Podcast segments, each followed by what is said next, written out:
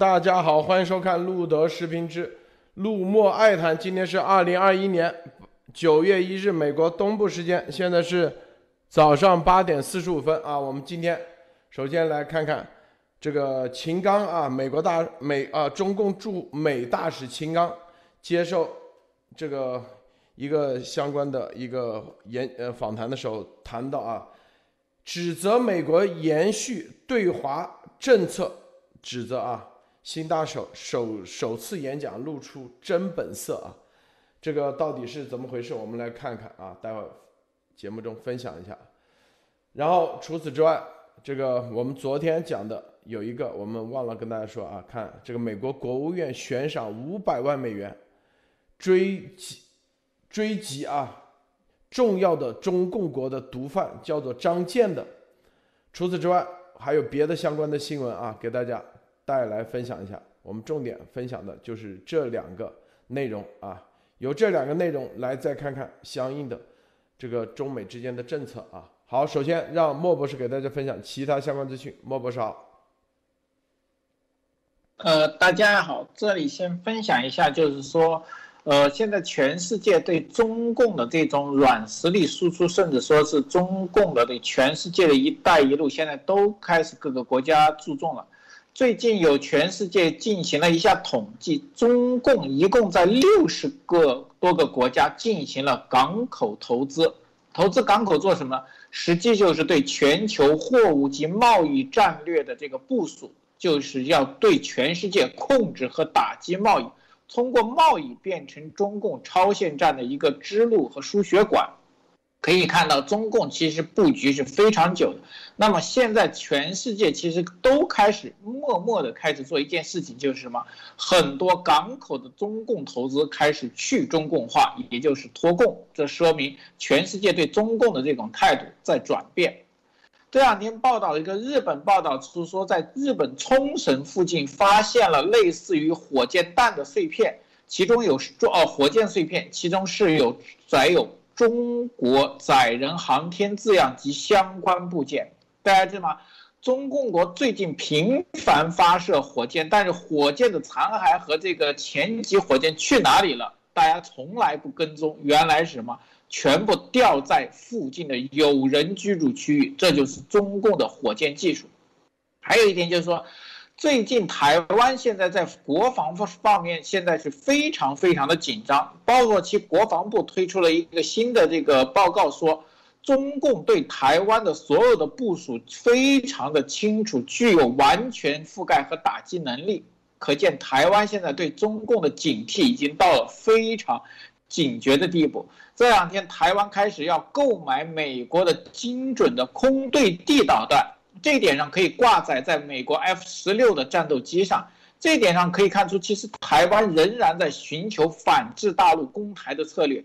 空地导弹呢，意味着什么？意味着台湾将对中共的导弹和其他基地有攻击能力。好的，最后一条就是说，这两天这个国内和这网上吵得很厉害的，就是中共出台了一个。限制未成年人玩网络游戏时间的这个新闻，说是每个周末和也就是节假日只能提供每次一个小时的服务，我这就很奇怪了。作为一个国家，不管你是未成年人，其控制权利是由父母，而不应该由国家来规定。包括企业的规定必须是遵守法律。那么为什么国家政策会介入呢？这对未成年人说口头上是保护，但这是不是对未成年人及其父母的人权的一个新的侵侵害呢？我这样发推也说，那如果他现在可以控制你的游戏时间，那你未来上网还看手机的时间，你吃饭的时间、吃什么肉的时间和干什么事情，是不是都可以网络和规定和限制呢？如果可以的话。那中共国现在就成什么？比极端的什么独裁国家更加恐怖的《一九八四》这本书里的叫做“大哥文化”控制社会。好的，路德。好，安妮女士分享一下。好的，我们看这个，今天是九月一号啊，就是中共国的九月一号呢，它一向都是由中央电视台要搞一个开学第一课这样的一个，呃，一个宣传啊。今年的九月一号呢，和以往。有不同的一点，就是第一次把一个活人写进书里啊，这个活人写进书里，而且作为他的主义，也就是习思想的主义啊，这是从毛泽东以来呢，应该讲，呃，江啊这些都还没有把自己写到这个课本里，这怎么都是死了以后啊，呃才写。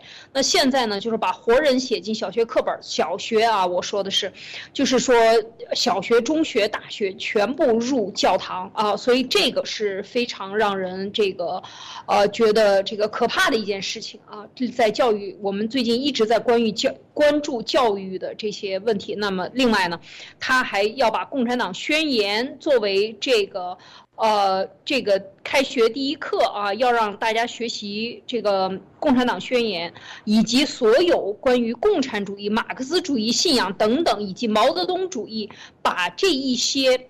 呃，所有的共产党里边的能有的主义和思想融在一起的东西，来作为一个专门的教材，来对小孩子们开始进行洗脑。另外呢，网上也有爆出来，这个小孩没有军训，但是也有这个课间的这种所谓军事化训练的这种体育活动，那么就是在教这些小孩子穿军装。所以大家看到，在所有的国家。这个小学生穿军装只有什么地方呢？或者孩子穿军装，只有恐怖主义把小孩子做成人肉炸弹啊！我们看到过其他国家有这种做法，所以可想而知，中共现在是紧密的把自己和世界最最让人唾弃的恐怖主义啊，快快的画上等号。这是我想说的今天的这个。另外呢，就是说它这个是说也可以反映，真的是，呃，这种危机感已经让中共恐惧到了这个骨子里啊。我们一直讲习不自信，是吧？他非常的不自信，所以他要通过各种各样的手段来加强自己的自信，这就是一种自信的外化。那现在真的这个就是说已经招致了所有人的这种厌恶啊，这是第一件事情。第一个想和大家分享的，另外一个呢，就是我们看。依然关注病毒的问题啊，就是病毒的问题呢。今天的其实呃，《环球时报》也有在谈，他谈到病毒问题的时候，主要是对这个嗯，美国的情报机构的呃情报机关的这定性里边。就是说两项选择啊，他非常清楚的讲到说两项选择，所谓的来自自然或者来自实验室都可以都有可能，所以要调查实验室。非常明确的这种说法呢，我们看到就是呃很沿袭路德社的这样的一个一个表达的方式。然后当然他提出坚决反对。另外呢，今天开始这个在他的呃坚决反对的清单里边呢，就呃爆出来这个世界之前我们讲过这个共产党。大会啊，世界党派大会里面有很多国家有共产党，包括巴西共产党，这些党魁们就开始站出来为中共共产党来站台啊，来说这个所谓的什么呃这些论调，就是一一一直以来他们所说的什么这个要科学化，不要政治化等等，但是他找这些。都是共产党的呃兄弟们啊，丐帮的兄弟们 来出来为他站台，明显的就是和他说的话完全不一致。啊，第三条想跟大家分分享的就是，关于这个今天的汪文斌呢，也是说了一条，就是呃，就是讲到美军在阿的这个。呃，这个所谓的他造的这个杀戮事件，因为我们昨呃昨前两天也跟大家分享了，这个在在推特上也跟大家分也也分享了，像我也发出来这样，就是他把很多这种受伤的在医院里的这个阿富汗的平民，呃，在接受采访的时候呢。中央电视台呢，CGTN 呢就把它说成这是美军随意射杀啊，它就是马上的进行解读。这种图片呢，就通过小号在推特上进行发出。那么今天呢，这个汪文斌发言的时候就引用了这样的这个事实，然后所谓的事实啊，假消息，然后来对美国进行攻击，说美国今天的标题啊，就是说呃，列举美军在阿杀戮平民事件，美军犯下的罪行必须调查清楚。我想跟大家分享的就是这。就是非常典型的中共制造假信息，然后回传给中共国的外交部，再引用来作为他想用的信息来对外发布，这就是一整套的这个操作，信息宣传战的操作。而这种超限战的做法一直都是存在的，只是我们现在看得越来越清楚。好，路德，好，这个新大使啊，秦刚啊，中共驻美大使秦刚，在。这两天啊，他的首场公开演讲中称，美国现任政府正在延续上届政府采取的极端对华政策，啊，但是对中共国啊继续在人权、地区安全、公平贸易和网络安全等领域广受指责的行为，却只字不提。中共这个驻美大使八月八月三十一号刊登了。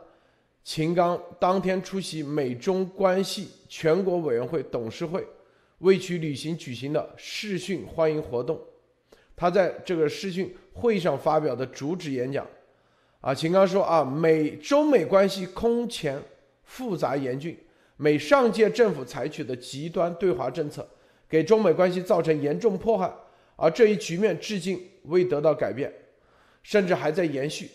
他将两国发展。关系的障碍全部归结于美国处处打压中国的对华政策和美国决策人啊对中国的各种误解，称中国从来不搞侵略扩张，也无意挑战和取代美国，称霸世界。秦刚在演讲中还为中共政权的各项政策辩护，称我们制定的一切规则、政策的出发点和落脚点，都是以坚持以人民为中心啊，这个人民他自己可以解读的啊。是不是他是人啊？老百姓就是民啊，都是为了更好的满足中国人民对美好生活的向往。你看，这就是完美犯罪啊！现在美国大使，这个跟这当着面瞪着眼睛撒谎是吧？啊，他称自己希望以驻美大使的身份加强与美国各界沟通对话，推进中美关系朝理性、稳定、可靠和富有建设性的方向发展。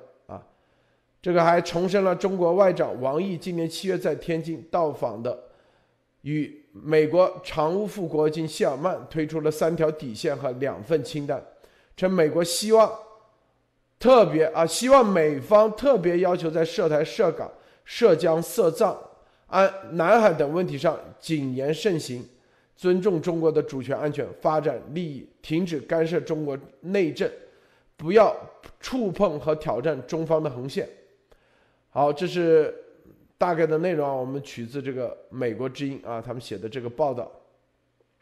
那我们今天啊要看到的是什么？第一啊，这个他说，首先，呃，他承认啊，美国现任的政府在延续啊。什么叫延续？就是川普政府的政策没有转变。第二，他用“极端”两个词啊。当然了，所谓的对华实际上就是对共啊，对华。这个“极端”两个词的话，是不是这个前前一任啊叫做崔天，崔天凯都没用“极端”两个词啊，是吧？现在啊，现在之前是怎么说呢？是是美国一小撮右翼啊右翼分子对华这个极端极端对华极端右翼分子啊，现在呢，现在是整个美国，那就意味着什么呢？他看到的是美国政府，不仅仅是美国政府啊，是整个美国民意啊，对中共政策的全面的转向，对中共国啊，他一定要把这个华啊代表整个十四亿人，咱们就叫中共国。政策的转变啊，就是对华对中共国极端政策，他不得不承认。第二点啊，第三点，他。意味着什么极端？什么极端就是已经无法再忍受下去了，是吧？就知道接下来那就是捅破啊，捅破。现在只是极端的政策，还没有到具体的行动。所以，这个中共这个秦刚啊，在这个演讲里头评论点评啊，以及定位美国对华政策的现在的这种。极端两个词的这种定义，你就知道，这个秦刚大使啊，已经接到重要的任务。那当然了，他只是面上这样说，接下来肯定是一系列的线下的各种活动啊，私底下的各种这这种啊搞定啊各种议员啊等等啊，这就是叫博弈，是吧？但是政策的极端其实就意味着，意味什么呢？他们也看到了接下来可能是往哪个方向去走，所以这里头提到的，你看啊，这个在什么时候我们可以看到啊？在当新疆种族灭绝，在二零一九年川普总统啊贸易战的时候，中共基本上啊都不不提啊这个什么极端啊政策是吧？当哪怕是新疆种族灭绝、反人类罪这个定义的时候，是不是？你看他们见面也没提极端两字，是吧？那到现在，这个八月二十五号啊，八月二十七号啊，应该是这个美国啊，这个相应的病毒的报告出来的时候，你看他开始出来了。他为什么？他其实老早就来到了美国，他等什么？等的就是这个报告，看拜登政府到底怎么定义这个病毒的定性。实际上，八月二十七号，这个定性公开的啊，公开的定性，他们知道结束了，不可能再回去了。所以在八月三十一号，你看几天？因为八月二十七号之前，为什么派秦刚？哎，头一个月来到美国，就是运作一系列的事情。大家看啊，我们为什么七月十二号是不是站出来，彻底跟丫头切割？我们是主动切割啊！记住，这里头包括秦刚，为什么啊？我记得好像也是八月一号左右来到美国华盛顿，一定做了大量的工作。做完工作，那些人一定也是跟他啊承诺一系列啊，就跟丫头一样承诺啊。这个路德，眼里们肯定能够控制住。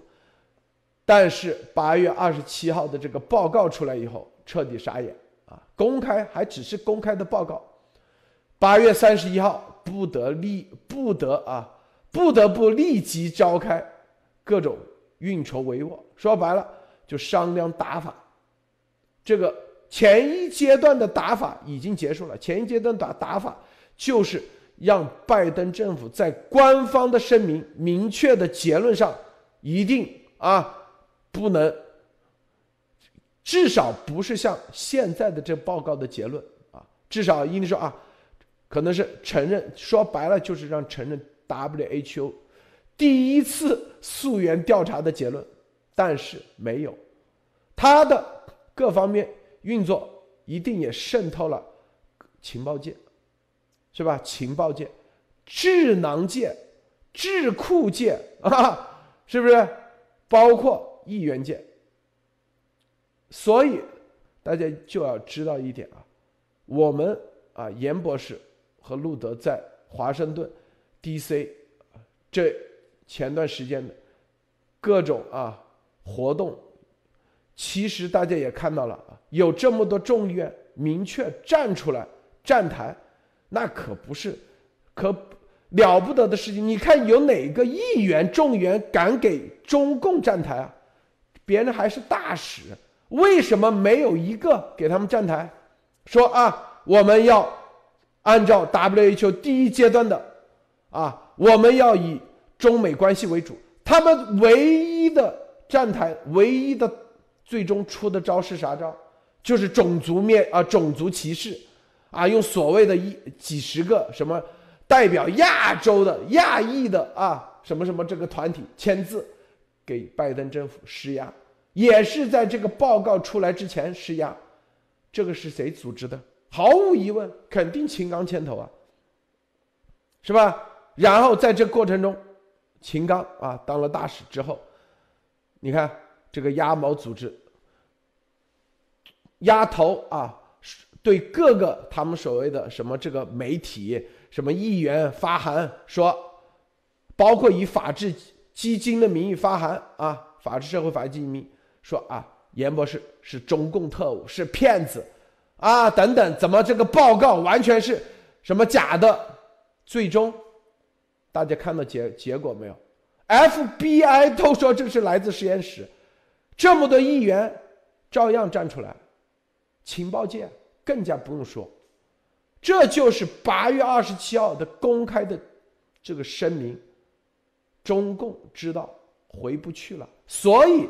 才在这个时候，公开的指责美国对华政策极端，这在外交层面，极端两个词，啊，可不是可不能一般随便乱说的。我先点评到这，莫博士你怎么看？呃，首先我看到这个照片上，实际上是八月十二号，当时那个秦刚见这个美国副国务卿的时候，谢尔曼时候的照片。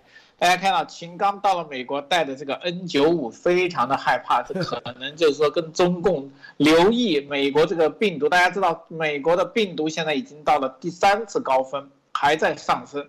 这里面我可以看到，八月十二号就来，十几号、七号就来。三十一号才举行一个试训欢迎活动，大家知道视讯欢迎活动的准备其实是非常容易的，对吧？你甚至一个礼拜这种可以说为什么要等，就是等报告，而除了等报告以外，还等一个什么？等整个中共内部高层的命令，就是报告一出来，中共内部肯定有个应对的这个措施的条例会颁发到，外交部各个下面。下面的人根据这个条例才开始，但是前两天大家我们一直在解读一件事情，中共内部对这个美国情报其实解读一直在反转，说明他没有真正读懂。这两天他们终于根据我们这个大家分析的情况，开始后知后觉以后，中共发现这个出来以后对中共未来是极端的不利，那么马上这个下一阶段的东西就出来了。秦刚在美国说的这个叫做什么？当缩头乌龟当了差不多三周左右了，终于现在忍不住了。而且这里面是什么？美国的大家看到，美国的美国之音就看着他，对他的演讲其实就专门，而且我相信这个演讲其实绝对是有一个中国通或者是专职的人来分析，对这个极端二字非常的这个注重。为什么？就说明美国人现在对中共官面的这个言论，其实已经非常的注重词语的应用，因为词语的应用常常能看出中共现在的高层的态度及未来的走势。这个就跟我们经常解读，经常抓住关键一两个词就能解出出很多内容，其实也有点关系和相似。那么说明什么？中共现在非常不满意美国的态度。现在，而且承认了前一阶段在美国这个运作的手段的全面失败，他们现在有点着急，要马上进入第二阶段的这种搅洪水，一边还要大喊着美国对中共甚至对亚洲人的歧视，这张牌要大打，看到了吗？他现在说是中国一直是和平的，美国要欺负我们，就是想什么带偏分向。这个可能看得出来，中共在病毒溯源第一阶段其实是输了的。好的，路德，是啊，这个秦刚啊，在这个时候八月三十一号出来啊，八月三十一号之后，我告诉大家啊，绝对是一个新的阶段。这就是为什么啊，我们是在八月三十一号咱们的直播啊，是重新回到演播室，重新开始。这是一个阶段性的啊转变，大家知道这两个两周是美国国会放假，我告诉大家啊，很多人不知道这放假十三天，众议员议员都回到各个选区里去了啊，自己的选区去了，然后呢，那些基本的很多团队啊，也基本上回到各个啊协助各个议员，所以这十几天。这不秦刚他就不明白吗？他十二号来的，来了有啥用啊？是吧？这议员很多都回到选选区去了，啊，他如果在本地建的话，也也不能就不可能，你只能零零散散、零零散散的去做工作，飞到加州是吧？再飞到这个纽约州来回，但是没有用。核心的是什么？因为病毒这个事儿太大了。这个艾丽女士，你怎么看？秦刚他在呃到了这个美国一个月的运作，事实上他呃应该是做了，就像路德讲的，应该是做了很多工作，因为在华盛顿吧，啊又是在首都，所有的这些相关的人员应该是见了不少。但是今天的这篇文章说明什么？是秦刚是非常有理由的，这个事情也不是我开始做的，我是来这里给你们铲事儿的，对吧？在这个时候，这个大使走了，美国又没有派派新的大使去中国，而中国主动的又派了一个新大使到美国，这个在外交上讲是他是上赶着的，为什么？就是因为病毒的事情，所以他这个时候派到现在。美国还没有派大使到中国啊，大家要看到这一点，就是说他在这个问题上是不对等的，他是追着来的，应该讲，在这个时候临危受命啊，用中共的话说临危受命，那他来干什么？提前一个月来就是来干这件事情的，而且在这个，呃，应该讲在三十一号他发出这个见面，然后现在发出的这个声音啊，特别是讲到了。这一次的这个，呃，用词可以说是，呃，可以讲在外交上这个是到头了啊，非常的、非常的这个不一般。我们看，其实，在这些语言上的应用啊，其实最近我们看到好多篇的文章评论情报界对病毒溯源这个问题的定性、公开信息的定性。讲到就评论美国的这种严谨的作风，就是相对严谨和保守的这种评论，事实上是给美国未来做了一个非常有效的铺垫啊，就是说是特别明智的。有有有一些这样评论出来以后呢，你就能看到。在这个外交重大的这个事件上，可能会引起断交，或者是直接定罪。这么大的事情上，引起这两个大的经济体和十几亿人的这种冲撞上，它是越谨慎，其实是呃越应应该是一般来讲是越来越谨慎的啊。对这种重大的问题，所以秦刚他的这个发言里用了很极端这个词，就是说美国对中国的这个呃所谓中共国的这个外交政策采取的是。是极端啊，就是说，那其实就是可以感受到这个词已经完全表示出中共对美国的所有的态度焦虑，一切的危机感都表现在这两个字上，啊，这是一点。另外呢，我觉得就是。秦刚他们呃，这个接下来的这一个阶段啊，通过外交部发言人最近一段时间的二十七号以后的这个呃几次的表示，包括现在每天推出来的内容啊，其实都能够看出来，他在这个病毒溯源问题上，他们是没有办法的，没有什么招数的。所有的招数，其实在去年的时候，这个一一次一次的都被严博士是吧？包括路德社通过严博士上路德，路德社也在讲。就这么多招数。他现在一个一个往外推，还能有什么？昨天我们还讲了冷链的问题，冷链是从技术上谈，然后就不停的把这个往政治上推，然后找出一堆的共产党，全世界的共产党的这个丐帮兄弟们都要要把他们拉出来来去做，但是这些其实都无济于事，这只能起到舆论的一个敲边鼓的作用，而且还敲是不响的这个边鼓。所以现在这个秦刚站出来直面这个问题，我觉得在这个时候就是说他。可见他的压力是非常大的。接下来就是说，这个病毒溯源，要么然，这个只他两个选择之一。今天的这个社评就讲嘛，两个选择之一，要么人自然，要么人实验室。那么你同时都要接这个盘，那么实验室你就得打开。你既然推自然，那么你的实验室就得打开，所以这件事情中共非常的难，所以我觉得这个是他现接下来要面临的最难的一个一个选择，怎么样去给自己解招是没有招可解的，所以他现在就是还是通过你看我们看见最近到八月底前后，八月二十号到八月底之间，呃，这个阿富汗的这种动乱。朝鲜又搁那儿放啊什么核放放热蒸汽，又在台湾问题上又军演，各种各样的骚操作，我觉得都跟这个有直接关系。而秦刚今天站出来，而且这个，呃，美国之音他用了一个词啊，用了一个词，说的是秦刚是首场演出露出真本色，我觉得这才是对中共现在这一圈。外交操作和国际上它的能够产生的影响力的这些操作，最核心的根本动动机就在于此，所以我觉得这个是这才是真正的看点。啊，路德。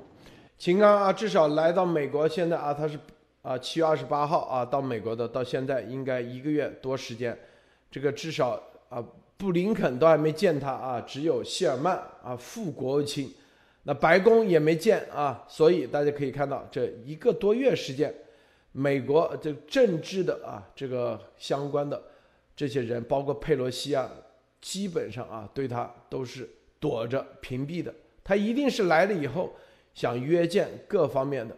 至少啊，国务院要走一遍。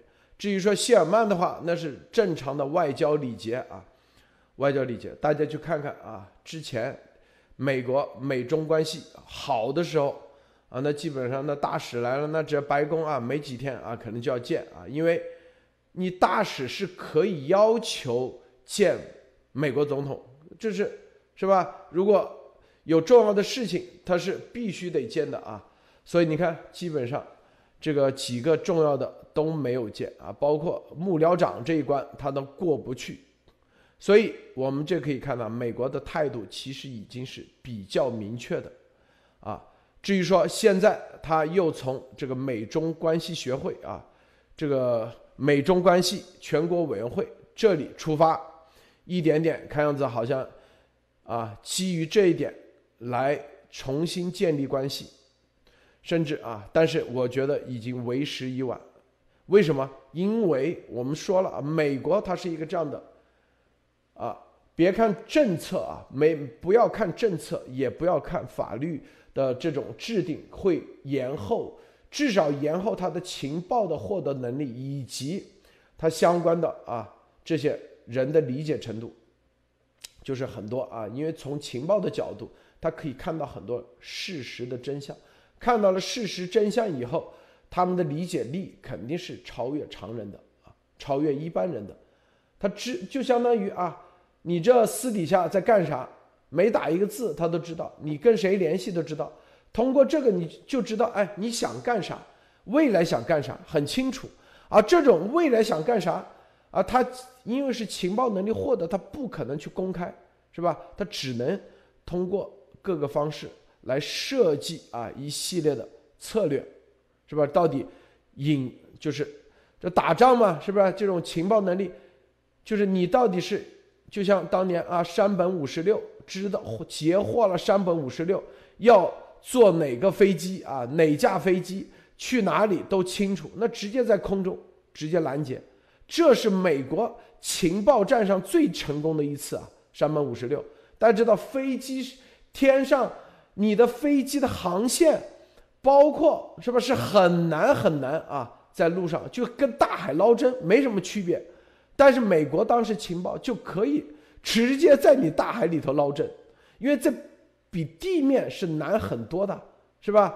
这种情况下，居然都可以山本五十六直接在在空中直接给你击落，座驾直接击落，这种情况，现在那那是在一九四几年。现在都过了几十年了，美国的科技都已经早就比以前发展迅迅猛多少多少倍了。大家讲，那中共国还停留在最多最多啊，是越南战争的这个时期啊。可能说中共国还会有手机那些东西随时瘫痪啊，就跟那个当时的萨达姆一样啊。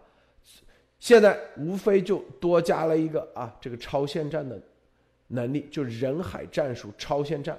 舆论战，搅浑水，用钱去买通啊，然后搅浑水的一些战术。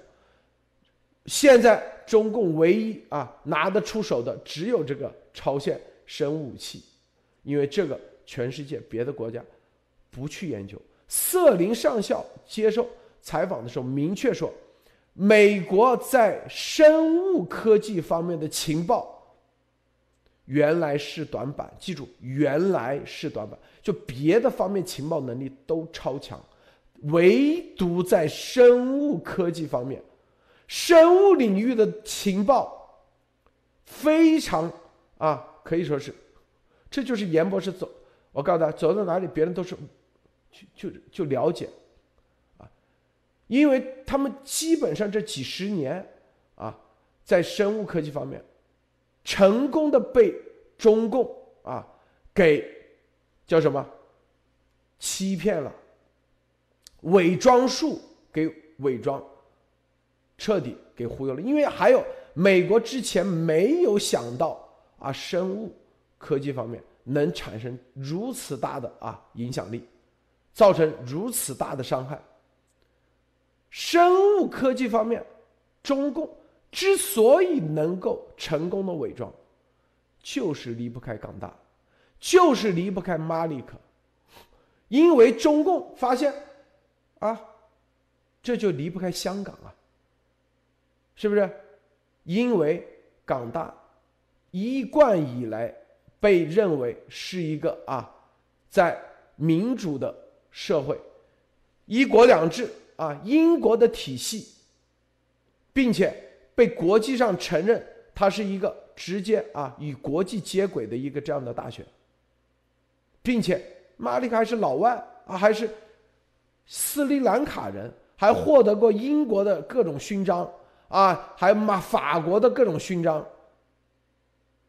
这就是在这个层面的掩隐藏下获取各种技术，以及把美国的各个科学家的科学啊科学这行业的科学家一个个慢慢的击破，搞定啊！像皮特达扎克、福奇呀，你看是不是？大家去看看啊！就连高福、石正丽在美国科学院获院士。都要拜马利克的码头，这就是啊，就是你，就我们之前说，为什么老说在海上打鱼，你能打鱼，你有这个打鱼的能力，你很厉害，你的这个船也很吨位很大，但是你就不知道最近哪一哪个方向有有鱼，严博士告诉你这个方向哦，跟着这个方向去挖，一挖一连串。是吧？方向性很关键。军事科学院，然后在美国和哪些联系的？你找马利克的所有的他的文章，你一去翻，并且我们之前说是叫做流感病毒学界，所有的冠状病毒学都是来自于流感病毒学界。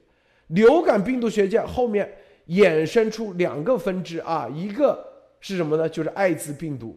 就是流感病毒学界的大佬啊，当时出来的两拨人啊，一个是主要就是搞艾滋病毒，艾滋病毒因为它收入高啊，是吧？能研发的内容多，你写一篇文章分数高啊，然后呢，当然流感病毒本身自己也是也是一个大的分支啊，一个大的大块啊，还有一部分。在两千啊，就 SARS 之后，他就，就是往什么呢？往这个冠状病毒界去走。马里克就走到这一支，啊，啊，这个啊，中共研究才发现，这个原来是他们这个可以说是啊，千寻万寻，总算找到了一个这样的，既可以跳过生物武器公约的里面的病毒的列表。又可以不需要很高的技术含量，就可以对其进行各种啊改造，再加上中共国的人海战术啊，这个实验室的人海战术，因为你要做动物传代，你就必须得跨过各种欧美的国家，他做动物实验的各种禁忌，比如说啊，你不能做猴子，是不是？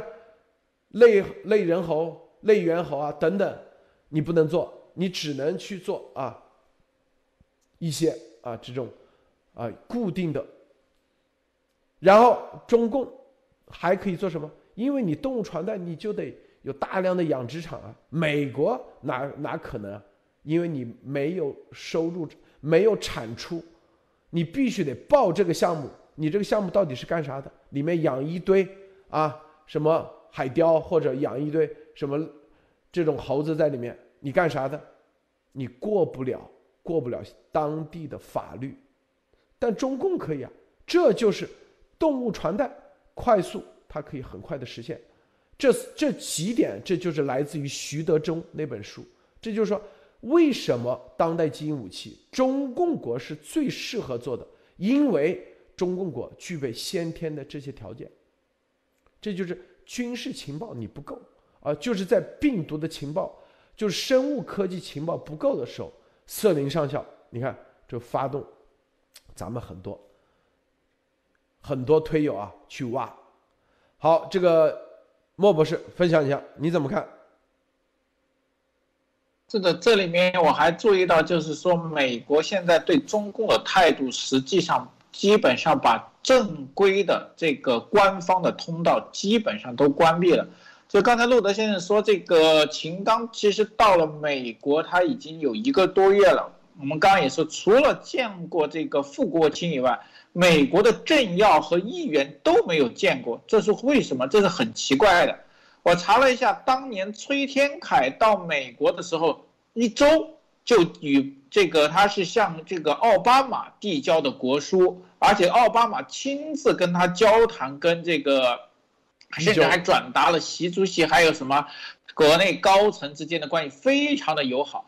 但这次秦刚不但见不到这个拜登，他交这个国书的话，也只是交到了美国国务院的礼宾司，甚至说的话，就是感觉是就到了门卫那边交了一下就被赶走了。对，这是中国大使现在的待遇，也体现了中共整个官方的在美国国整个政府和国会的待遇非常的低。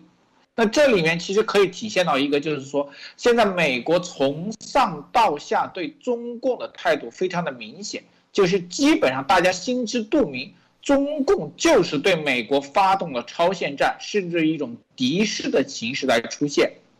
那秦刚现在我觉得还有一个问题。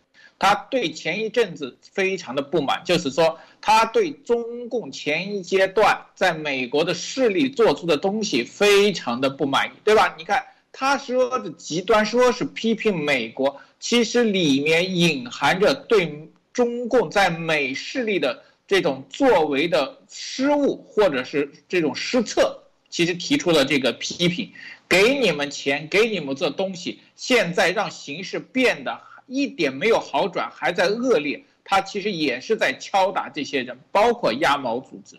那说明中共现在对美国的势力，呃，对美国的形势非常的惧怕。那么我相信未来秦刚既然已经坐不住了，必然会整个发动中共在美的全部势力。大家这两天也可以看到，我最近发现推特上为什么对严博士的这个污蔑又达了一个新的层次，就是什么？他们现在在发一些图片，要把严博士跟这个丫头还有班农要捆绑在一起，一直说他们是三人组。为什么？因为他们已经把自己弄臭了，就想把严博士拖下水，这是他们下一阶段的的这个策略。大家一定要非常小心和要还击。好的，路德，这个美国国务院啊悬赏五百万美元啊追击重要的中共国的毒贩。这个我们啊深入的来说一下，这个人叫张健啊，你看具体的事情是怎么样啊？这个他是一个跨国犯罪团伙的主要头目。美国国务院表示，若能提供所处位置的信息，也会获得奖励。他在二零一三至二零一六年的期间，在张健担任主要领导人和组织者的情况下，张的犯罪。组织向美国进口和分发受管制物品及类似物品，导致北达科达州、俄勒冈州、北卡罗来纳州和新泽西州的四名美国人因吸毒过量死亡，以及其他五名美国人的身体受到严重伤害。二零一八年，张健与其他几名美国、加拿大和中国公民在北达科达州被指控，罪名包括贩卖毒品，啊。贩运毒品、贩卖非法药物，导致美国人死亡或身体严重受伤，违反有关持续犯罪集团的法律以及国际洗钱等，多名美国国民已被定罪，并被判处二十年徒刑、徒刑至终身监禁等刑罚。它主要运作的就是芬太尼。这里头啊，具体的还有我我们看看啊。张建拥有的化工公司叫 Zero Biotech，在香港注册，生产食品添加剂。调查人员认为，杀死亨克的芬太尼是从该工厂运出。该公司也遭美国制裁，意味着该公司在美国的资产或美国公司拥有的该公司资产必须被冻结，并向联邦当局报告。张建在越南、泰国和新加坡也经营化工厂。这个好。今年一月，一名在中国化工医药公司任高管的中国公民，因涉嫌走私毒品和洗钱罪，其中包括芬太尼类似物品，到新州啊，在新州联邦法庭被判处二十八个月监禁，刑满后三年域外监管。这里头啊，我们其实大家要看到一点啊，这个张建他什么呢？它是一个典型的完美犯罪的一个啊。中间的一个重要环节，它是化工公司生产啊，在香港注册，嗯，香港注册中共要去在香港取证啊，美国要在香港取证也是很难的。第二，它的工厂在越南、泰国、新加坡，它是经营化工厂，同时它也什么经营也在国内有工厂，它注册的是生产食品添加剂。大家要知道一点啊，它生产芬太尼，它肯定不会直接啊，我这就是下单，你的所有的采购、采购单或者是生产单，它的编号一定不会直接写就是芬太尼，它肯定是审食品添加剂啊，他说的很清楚，就是你美国在这个事情上啊，看到没有，直接已经不管是情报还是证据已经取证。他生产的就是芬太尼，已经证明他生产的就是芬太尼。虽然他打着各种食品添加剂的名义，他分发到美国也不会说啊卖的就是芬太尼，他一定也是以各种名目，是不是？都是合法的名目，这不跟那丫头组织一模一样吗？这个币那个币，啊，不管你注册在哪里，只要违法，照样。第三啊，第二。只要别以为啊，打着什么什么什么啊，这个名义那个名义，照样司法环节分分钟。无论你是跨国的，还是说啊有中共的背景，或者是在美国这里运作各种关系，照样。但虽然时间比较长啊，二零一三啊年开始，他二零一八年啊被指控。到二零二一年又过了几年时间，现在才开始通缉他。你看，起诉他不需要人多，只需要四五个美国公民，他就几年下来，并且是在北达科达州指控啊。大家去了解北达科达州，百分之九十九全都是啊美国人啊，就美国。白人或者是保守派力量，就在那里指控那里的法律，只要他一个州啊赢了，这个官司在一个州赢了，这说白了啥？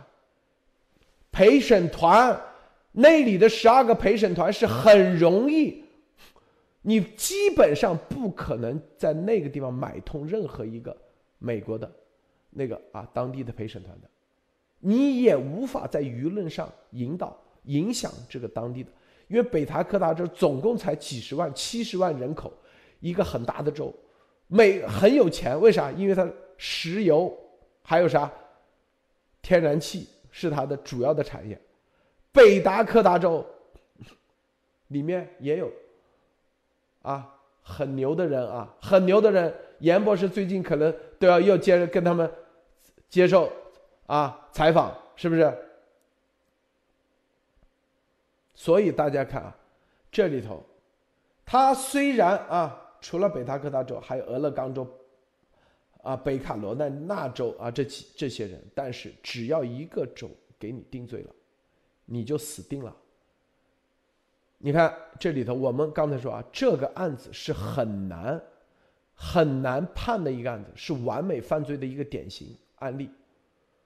是吧并且生产的，他没说，因为芬太尼在国际上，我们之前在二零一九年就做过很多节目，讲芬太尼啊，芬太尼在国际上它是叫药啊，并不是毒品啊，就是你只有过量它才叫毒品，它是在医院里头，它是一个麻醉的用的啊，但是它是极端危险的，就跟这个这个新冠病毒一样的概念啊，你多了它就必致死。中共国生产芬太尼的都上市，都是上市公司。为什么可以上市？因为在中共国，芬太尼生产是合法。因为他说：“哎，我只负责生产芬太尼，就跟生产农药一样。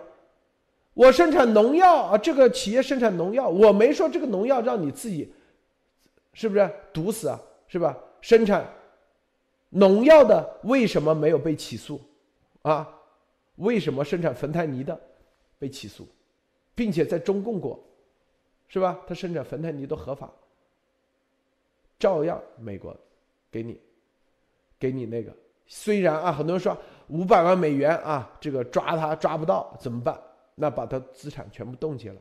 这个什么？这是一个案例法，其实就是一个新的啊，一个在司法上的一个新的。一个里程碑，美国几十个州，我们之前说的，美国几十个州，你中共不可能渗透得了每一个州。美国几十个州，至少有一，至少有五个州以上，他们都是像北达科达州这样的，绝对的啊，在很多事情、很多司法的事情上一致对外，就是你想通过。啊，在那里打广告啊，说芬太尼啊不是啊，这不是中共的罪啊的时候，实际上那里十二个陪审团是很容易通过的。所以啊，当然了，我说的容易不是是相比较像美国加州啊、纽约州啊这些地方，我说的容易是相对啊，绝对不是说啊，大家这跟中共的流程。啊，三天之内就搞定。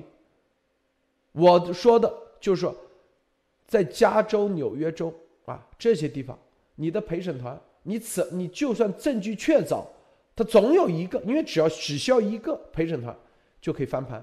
这就是为什么当时啊纽约的五大黑帮是奇迹啊，朱利安尼能把他们定罪，因为十二个陪审团全部一致认定有罪，这个。是很难做到的，啊，因为他们当时在纽约的州的影响力太大，并且还给很多人发工资，很多人的行业都跟他们息息相关。居然十二个陪审团一致认定，这个难度是超高的啊！我说的什么？因为中共他比黑帮更厉害啊！那黑帮是不是说白了做事还是野蛮粗暴一点？但中共。伪装的更加能力，伪装能力比之前比他们那要强多少倍？这就是这个案例啊，我所看到的这个艾丽女士，你怎么看？是的，我觉得这个芬太尼这件事情，呃，这个就像刚才路德讲的，在中共国呢，它是呃是合法的，没有进入管呃药品。呃，管类呃管整类管制啊，没有进行这个整类管制的这个药品芬太尼，那是二零一九年的五月一号，因为美国提出了大量的这种呃这个呃要求啊，就是给他呃一些召会等等，那么中呃四个月的时间啊，完成立法程序，然后呢把把它作为这个管制类的这个呃药品，然后当然。在这一次的这个张建的案件中，我觉得最大的问题，呃，一方面是美国肯立法，或者是说把芬太尼这种跨境追讨不到，都要一定的给他绳之以法的这种决心的这种案例，呃，这个判例。是一个对美国相关的案件来，对很多通过芬太尼走私，来摧毁美国人的这个这个呃这种做法呢，或者说这个现象呢，它是起到一定的震慑作用。因为美国在过去的多少年里，每年都有上万人啊，几万人是因为芬太尼的这个事情或者致死或者致伤啊，严重伤害，所以这是一点。它是一个震慑。另外一点呢，我觉得在这一次，因为汪文斌呢，他也做了回复。汪文斌的回复呢，在很多的中文网站上都进行了引述。我我前两天也谈到这个，但是我觉得在这里还是要提到这个问题，因为汪文斌的这个引这个回复，因为这件事情他由外交部的呃澎呃澎湃社记者提问，所以呢就让他回复，他就回复的非常让人觉得匪夷所思，就是公开的不配合啊。他说到的这个，就还要再说，他说此类所涉品种。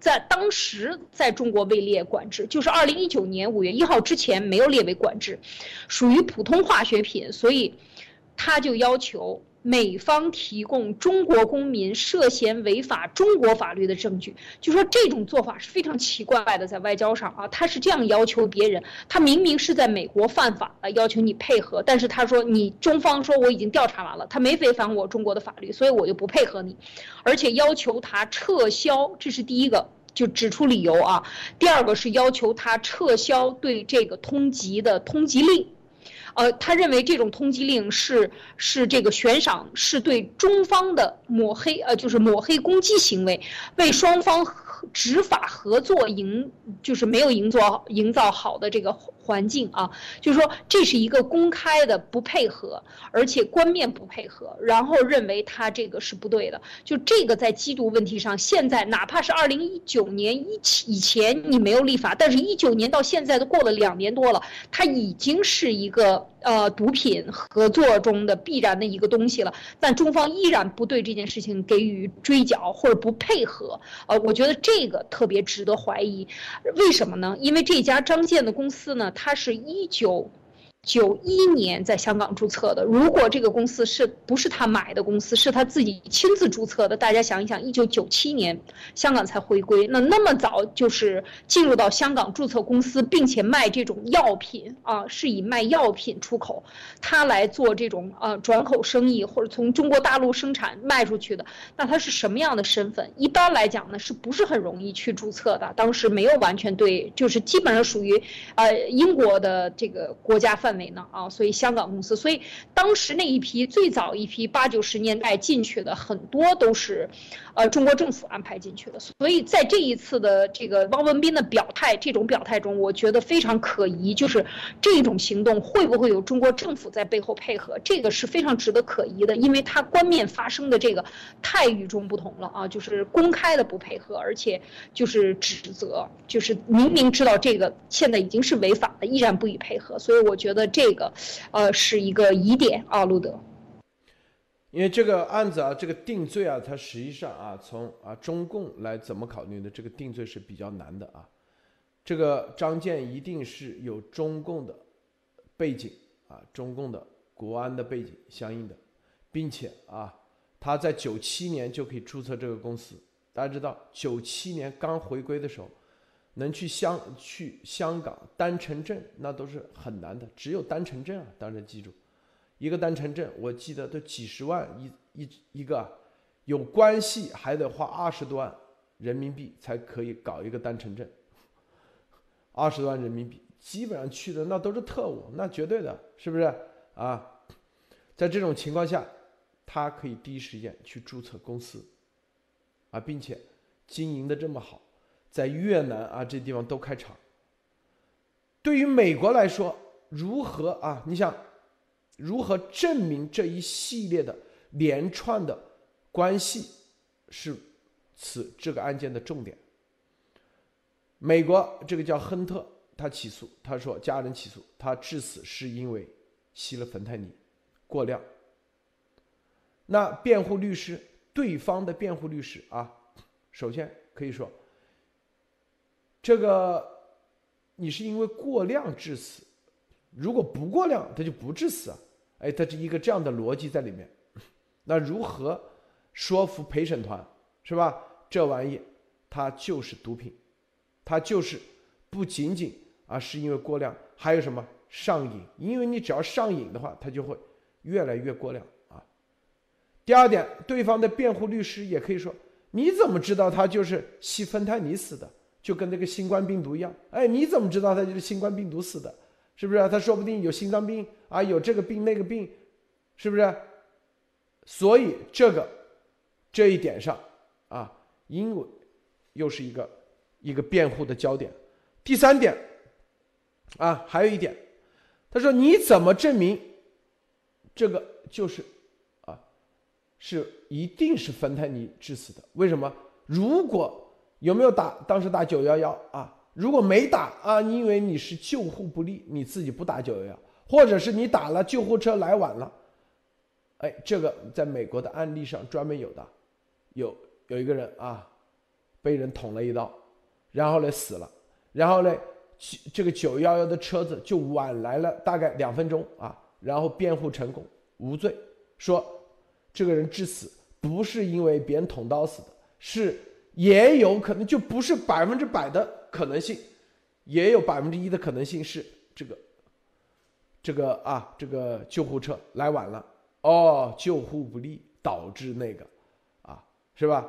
但是民事责任他依然那个，所以这里头，刚才说啊，致死原因对方辩护律师一定也有啊，有可能这样去搅浑水嘛？辩护，因为这美国你的庭上辩护是你的权利，你想怎么辩护怎么辩护，但前提条件是十二个陪审团得信，是吧？听谁的？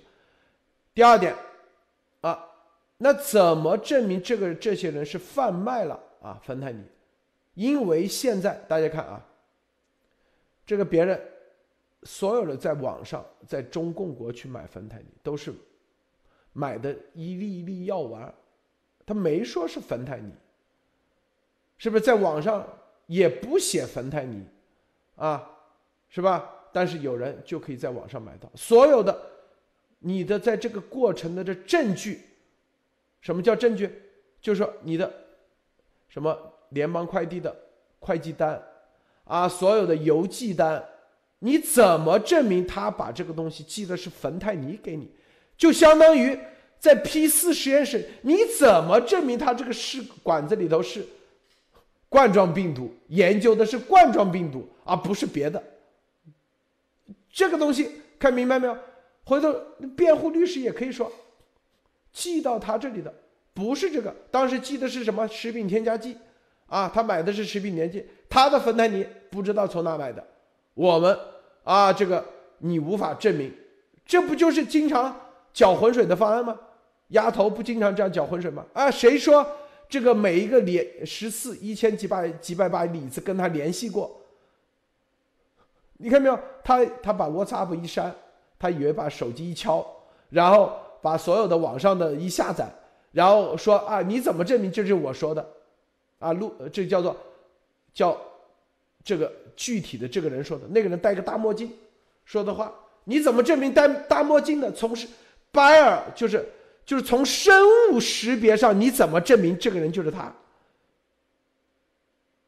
哎，这在法庭上是可以狡辩的一点，他戴个墨镜戴个帽子，你就无法生物识别。是不是？否则的话，谁都可以化妆吗？他就用这种方式，这就是一样的。你看，我刚才说的这个点，就是说他在邮寄的过程中一定不会说这就是芬太尼，你的邮寄单你都无法证明这就是芬太尼。哎，对方辩护律师一定会这样搅浑水，但是这边哎，照样十二个陪审团给定了。第三。怎么关联是张建？你生产方你怎么关联？你这个生产这玩意的，你是生产这个芬太尼的，你怎么关联？你这个生产芬太尼，你就是为了贩毒，因为生产和贩毒如何关联起来？就是你怎么证明这个人就是故意释放？说白了就是故意把这个芬太尼，因为他的罪行是什么？贩运。贩毒、贩运毒品、贩运非法药物，致导致他美国人死亡或身体严重受伤。因为这每一个字，他必须得关联的。怎么证明你是在贩运？说白了，你得有网络，你是故意在这。因为有两种情况，就是别人啊假装在这里买买这个东西，然后开了一些假的证明，说是医院，医院买开了以后，然后自己。去贩，赚取中间利益，这是一种情况。第二种是吧？然后就是自己发展网络，网络啊，当然了，他肯定也是跟鸭毛组织一样，是吧？自己所有的网络跟都是没有他在背后指使，但是你一定不显示在各个网络的什么公司名单名名字里头，找不到他，是不是？他第二个就是你在发展，故意发展指挥这些人去发展网络，然后啊。明明是芬太尼，然后造假，变说是这个是叫做啊是什么什么食品添加剂，或者是各种各种以别的名目，然后甚至啊做网站，资金来回的，还有利益分发，给这个人有回扣，有给这个人有利益，甚至还有代理权，还有组织这些东西，你才可以证明他是故意在贩毒啊。因为那生产芬太尼，我们说了啊，美国没说生产芬太尼你是违违法，因为酚酞尼是一种药，就跟你生产啥生产农药一样，生产农药是违法的吗？这不违法。那现在也有人生产那个鸦片呢，啊，生产鸦片海洛因，有些生产它不违法，为什么？因为它是用用在哪些地方，有严格的监管。啊，相应的法律监管，但是你把这玩意拿出去，有组织的赚取高额利润，这就是贩毒。所以这所有的要连在一起，这个案子是很难打的。中共在设计这一系列的完美犯罪手，早就已经想过了，可以钻美国的法律的空子，就跟。冠状病毒一模一样，早就研究了。你这所有的生物武器公约、联合国的各种公约，是不是？你各个州的法律，甚至丫头组织这种骗，不就是早就也是研究过了吗？是不是啊？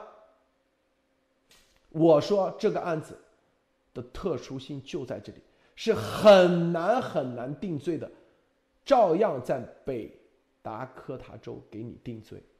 这就是我们要看到的，啊，看明白没有？这个莫博士，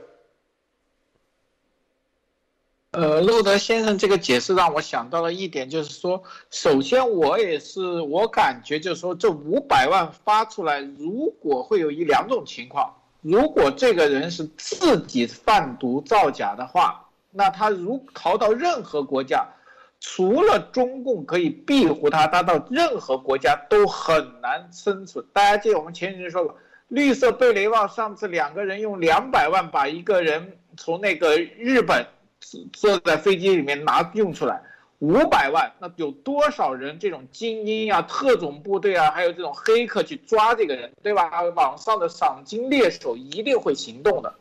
那么只有另外一种情况。他逃到了中共那里，而且中共愿意庇护他，那这里面就会出现一个这个我们所说的证据链，他是中共的毒手套，就是做药的白手套之一，中共才会庇护他。那他做的这个芬太尼就不光是经济利益，很可能有安全跟这个政治利益在里面。那是不是？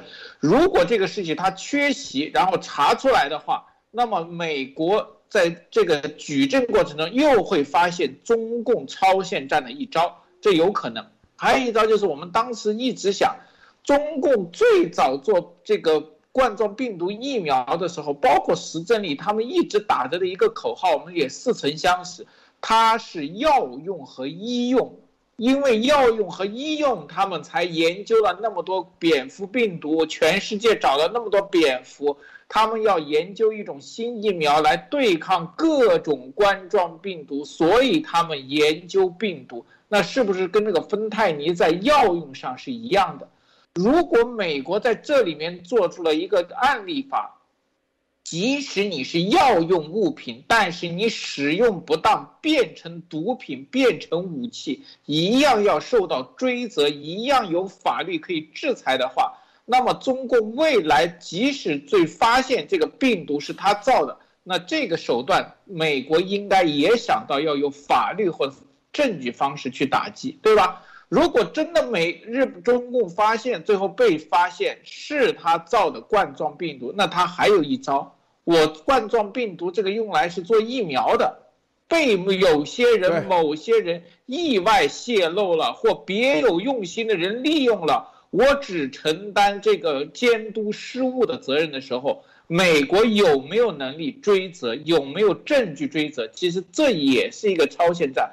当时我们只是那时候没有深入到这一步，但是我们应该也想到，包括美国的司法界应该也想到这一点。好的，路德，你看这芬太尼是一种药性极强的人工合成阿片类止痛剂，它是一种药啊，它是止痛剂，这就是啊，这刚才说的，中共打的都是这种法律中的钻这个法律的空子。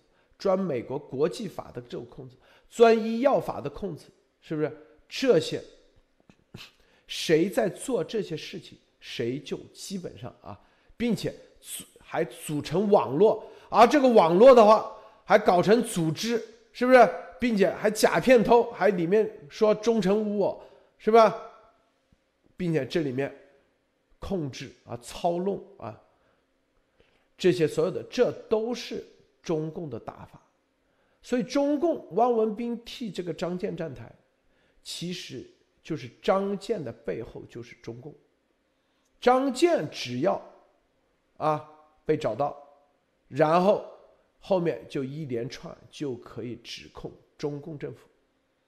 其实现在大家看啊，有很多条线，很多条线都在万马奔腾，都在。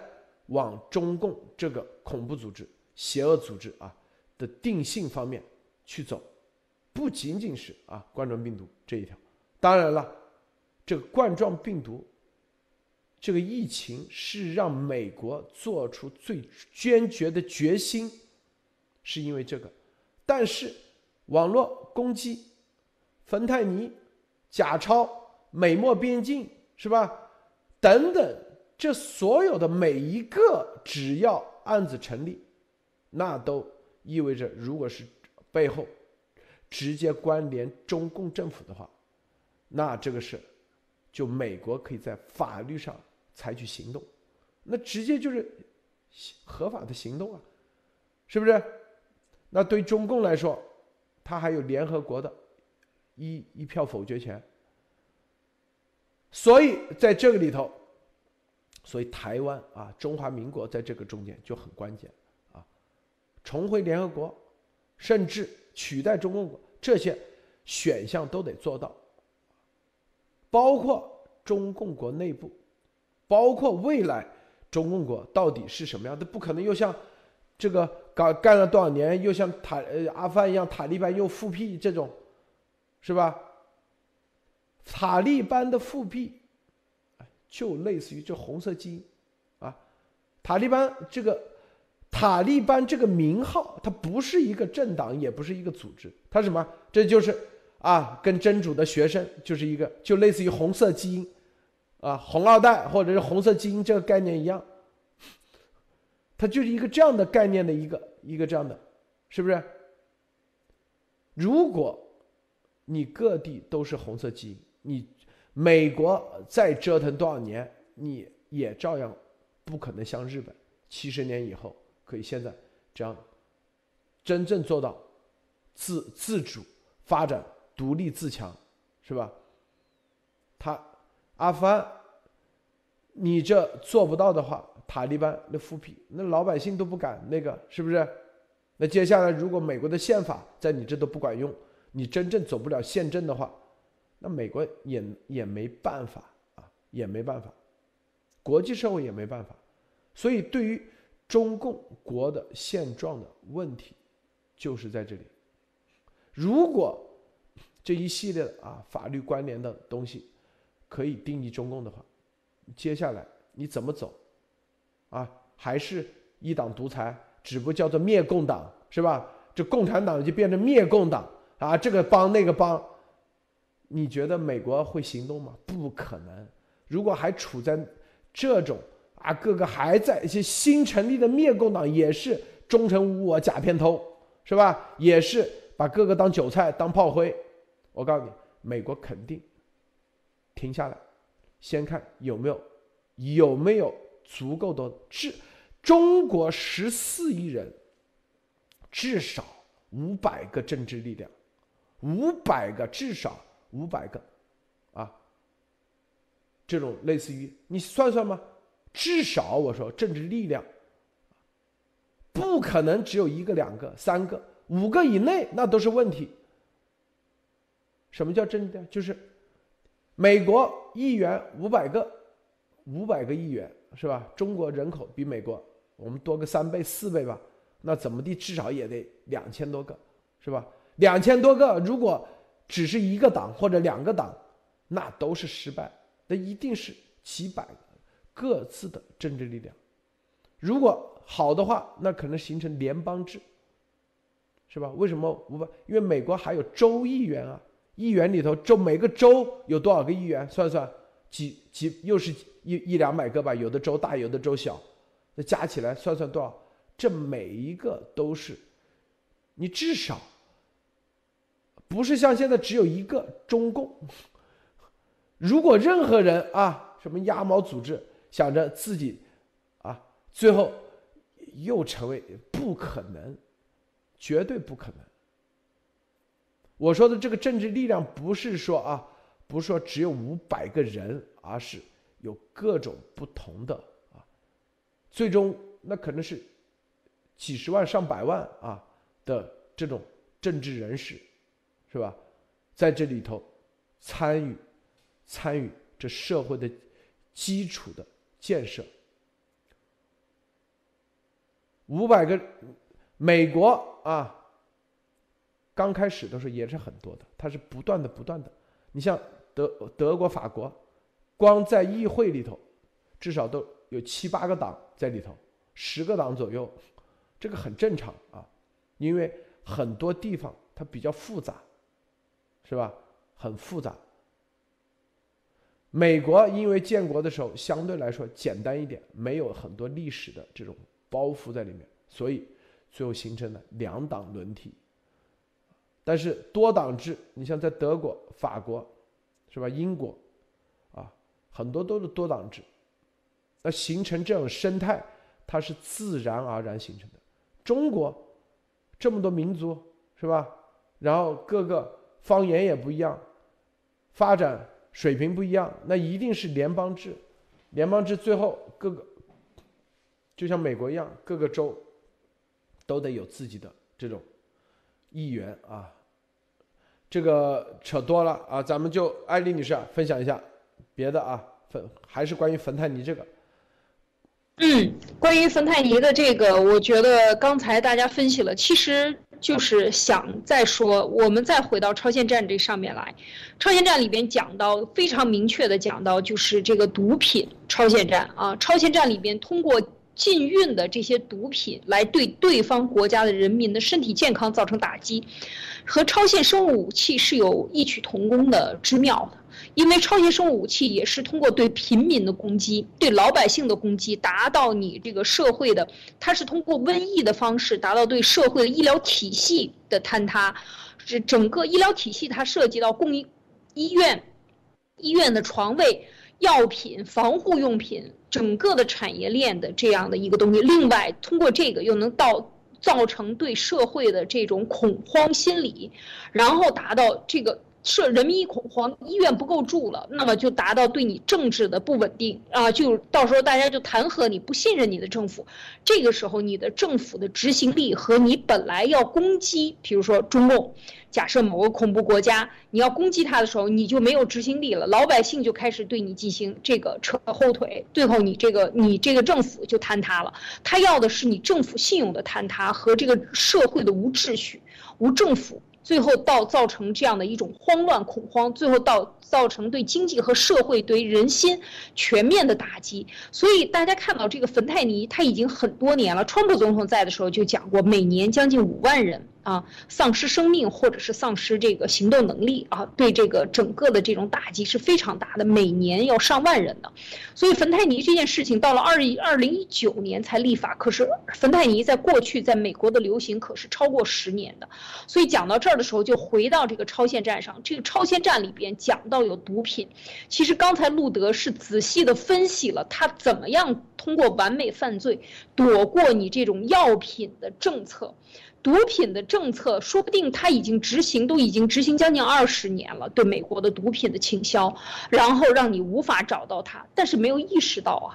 那今天的病毒是因为它一瞬间大爆发，所以美国才能意识到这个死亡率远远高于这这两项加起来，或者这两项每一项都远远高于美国的这个恐怖啊反恐这个这个呃对阿富汗啊就是这个。